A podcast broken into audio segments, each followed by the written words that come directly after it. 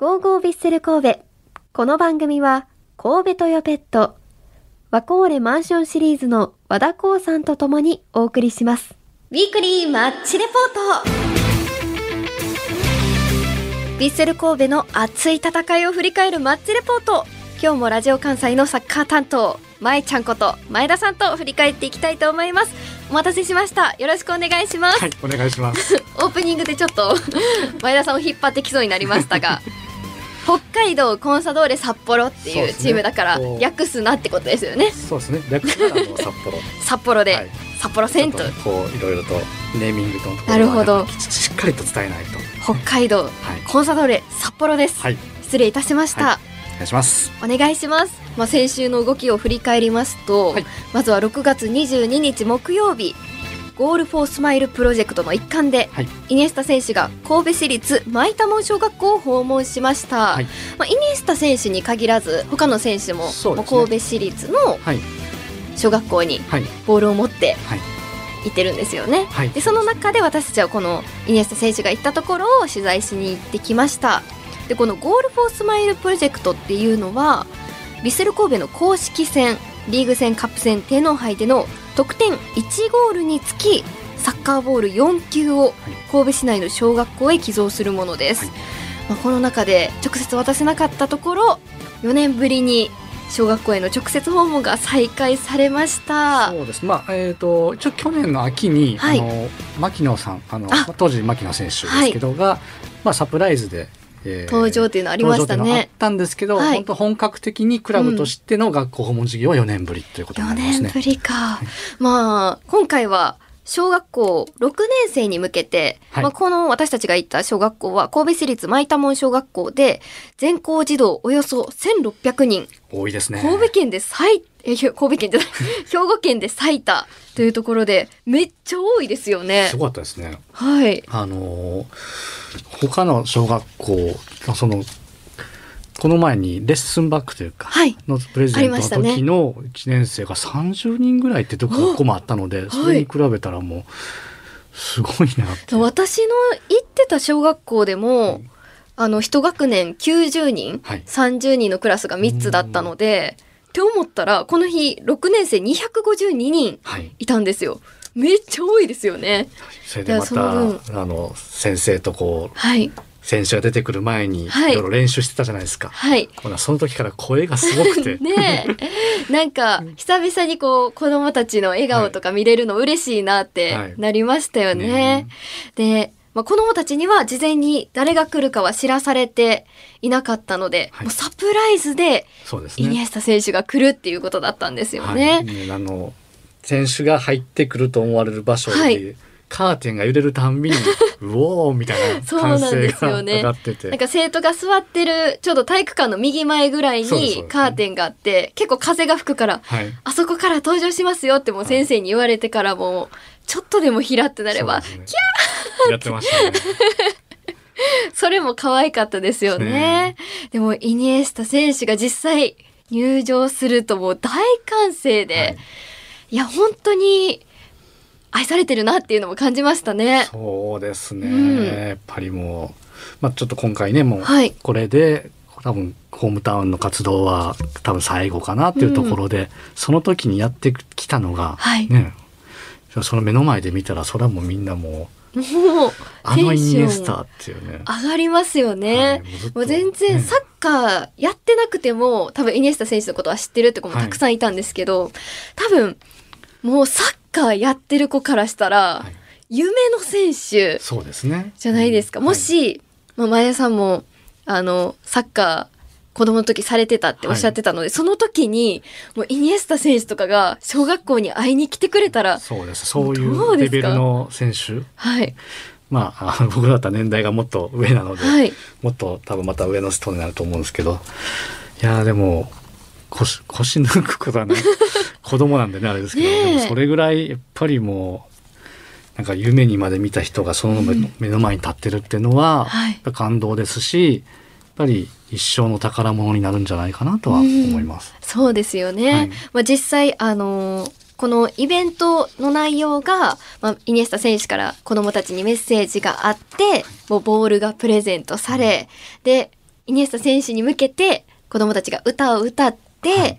でその後イニエスタ選手に直接子供たちが Q&A で質問するっていうサッカーしてる子が実際にイニエスタ選手にアドバイスを求めるっていうのも,、もうそれを糧に夢に向かって頑張れますよね。そうですしまたイニエスタ選手の人柄ですけど、こうはい。一つ一つの子供の質問にすんごい丁寧に答えてたので、本当にあの実直というかはい、もう最後までなんかこういろんな意味で人間性がの良さを感じたうん、シーンだったかなと思うので、まあ、そのあたりのコメントの話とかはちょっと、はいまたラジトピとかも、はい。あのイニエスタ選手の今回の学校訪問の件記事にしてますので、えー見ていただければなと思います。そうですね、はい。まあ、ラジオではどんな風景だったかってお伝えできないのでラジトピだと写真もねはい。いくつか載ってるので、はい、さんがあのこう子供にあのマイクを向けてる姿も、ははいい映ってますんで。しっかりインタビューしてきました。はい。でこの触れ合いが終わってからの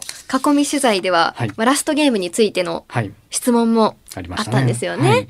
で、まあ、ラストゲームといえば北海道コンサドーレ札幌戦になりますが、は吉田監督ともお話ししているようでスタメンはほぼないと思うがプレーはするつもりでいると、明らかなのはその日は自分はプレーするだろうと思っているという発言もされていました。はい、そうですね。やっぱり、えー、とこの前の東京国立競技場でのバルセロナ戦っていうのは、まあ、ある意味日本のサッカーへのこうお別れの舞台って話があって、で今回はもうずっと応援してた、えー、ヴィッセル神戸のサポーター神戸の、まあ、神戸市民というかはい。神戸の皆さんへのこう最後の場というところで、そこに対する思いっていうのは改めて強さを感じましたし、うん。やっぱりかなりこうこの一戦への意気込みっていうのをはい感じましたね。はい。まあ、イニエスタ選手、まあ、出るぞっていう気持ちではいてくれてるっていうことですから、はいサポーターたちもその姿を楽しみにしますよそうねで。すね。どんな形でもこうやっぱり最後の優秀の美っていうのをピッチの上で飾ってほしいなと。はい。そうですねはいで私たちにとってもこうこんなにイニエスタ選手の近くでインタビューとか取材できるっていうのももしかしたらねこの日が最後だったかもしれないですよねはい。次の試合の時って結構もうちゃんと記者会見があっての取材になる。みたいなので、えー、ると。ともうセレモニーもそまあねあると思いますけど、はい、まあね本当はねこうスタジオでお話とか聞きたかったところもあったんですけど、まあ聞いさす。がにはいもうはい。試合での活躍、ねはい。を楽しみに。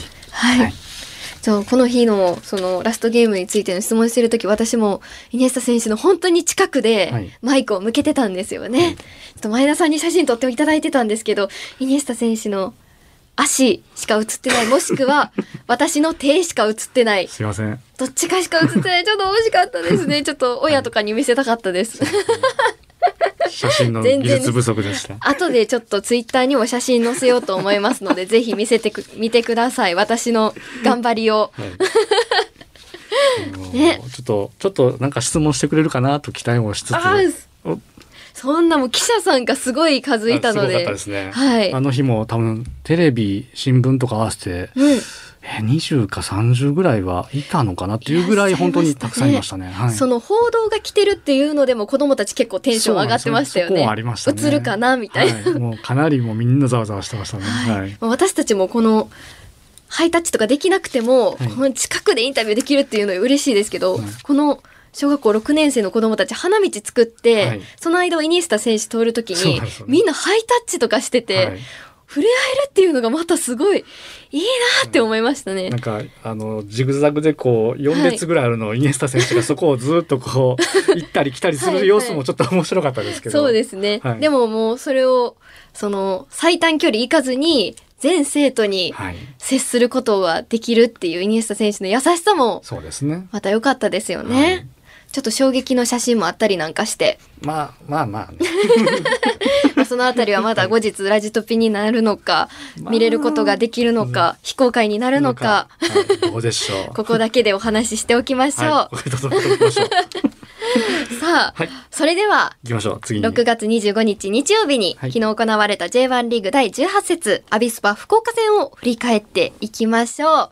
結果は3対0で勝利シーズン後半戦始まったんですよね、はい、これで。クリーンシートで終えました、ね、もう初戦いい形で入ると、うん、もう気持ちもいいですよね。そうですね。やっぱりこの前半戦で良かったところっていうのはまず守備がしっかりしてたってところ、はい、失点が少ない。そうです。そこでこの後半戦の頭に無失点クリーンシートで終えたっていうのが一つ大きなことですよね。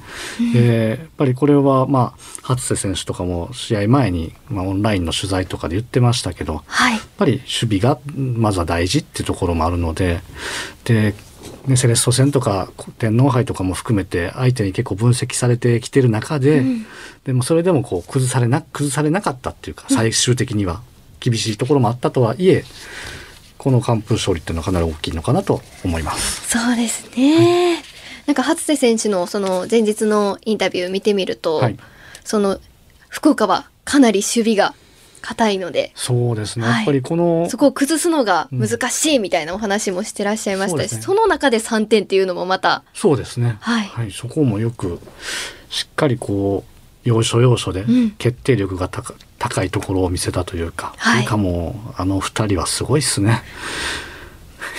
武藤選手と大迫選手のペアですか？ペアっていうわけではないです。ペアってペア化して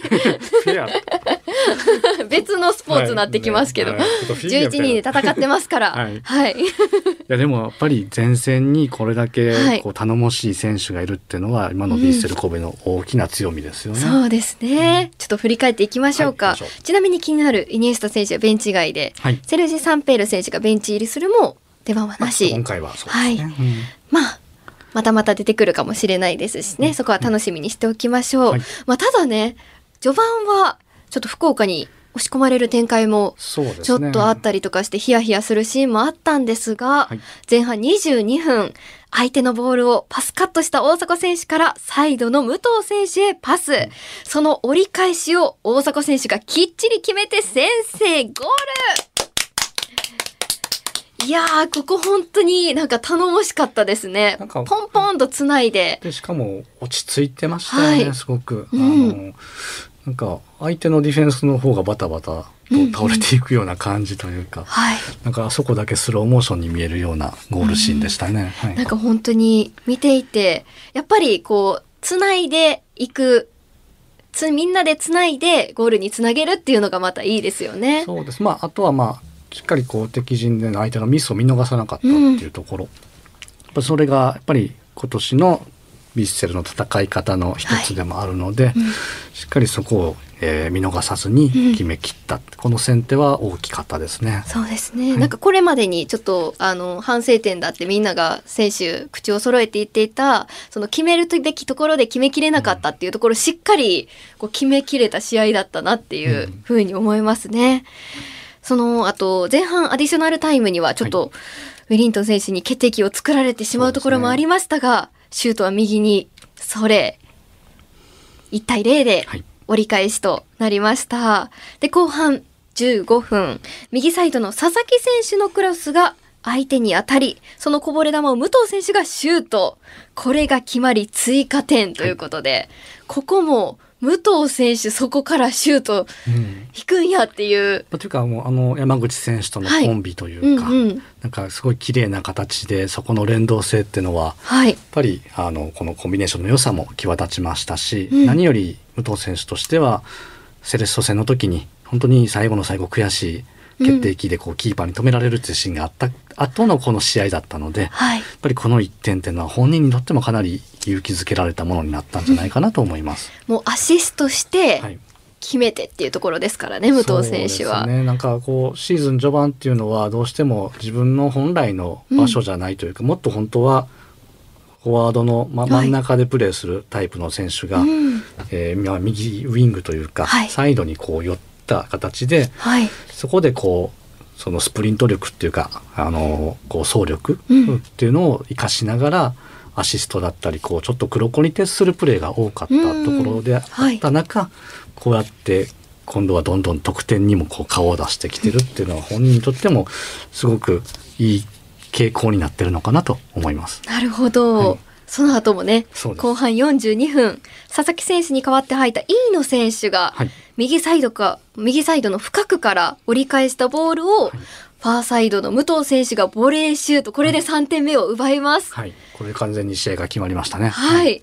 で E の選手も、はい。もうすごい良かったですよね。ね。もうコンディション的にもうん。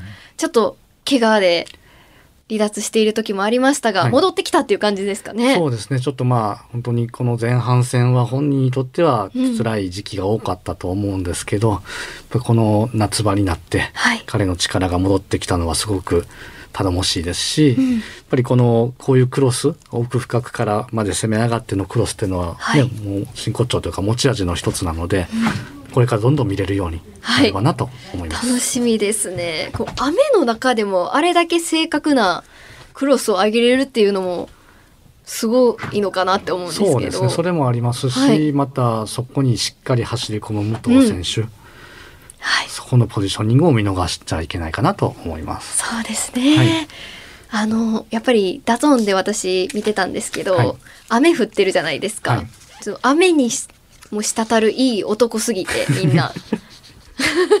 かっこよかったですね。ああの勝利する瞬間とか2点。目か三まあ、ゴールの後はいのカメラに向けたと、ね、ポーズとか、はいあれは女性サポーターはやばいかったです。これだけはちょっと言わせてほしいですね心心がこ。もってましたね。ちゃんとゴールのところに心こもってます。はい。見てます。大丈夫ですか？いやでも本当にその後あのヴィッセル神戸のインスタにも上がってる写真、はい全部かっこいいです。はい。いやでもやっぱりね ここってしっかりとこう、うん。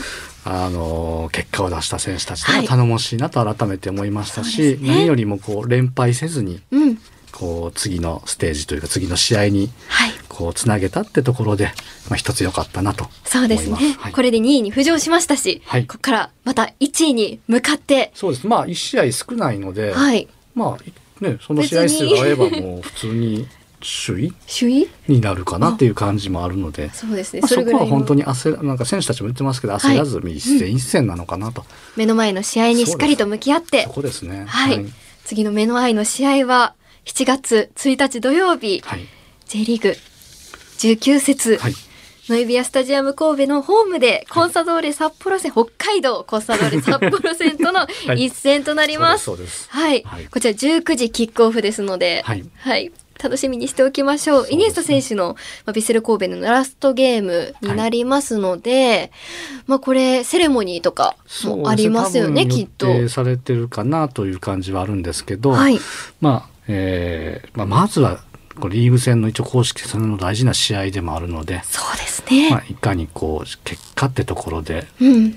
あのこの札幌戦っていうのは、はいビセルにとって今ずっとこういいなんか相性というか、うんうん。相性がいい。そう昨シーズンも大賞ホホームのエスタで大賞したりとか、はい。えー今年も、ね、札幌ドームでしっかり勝ち切って帰ってきてますし、はいまあ、相手としては組みやすいところではありますけど、でも相手も得点力がすごい高いチームなそうのでですね。そこをいかにこう自慢の守備で跳ね返しながら蜂の人差しじゃないですけど、まあうん大迫選手武藤選手の決定力を生かして、そうですねで。その上でやっぱりこうイニエスタ選手をどう出てくるか。はい。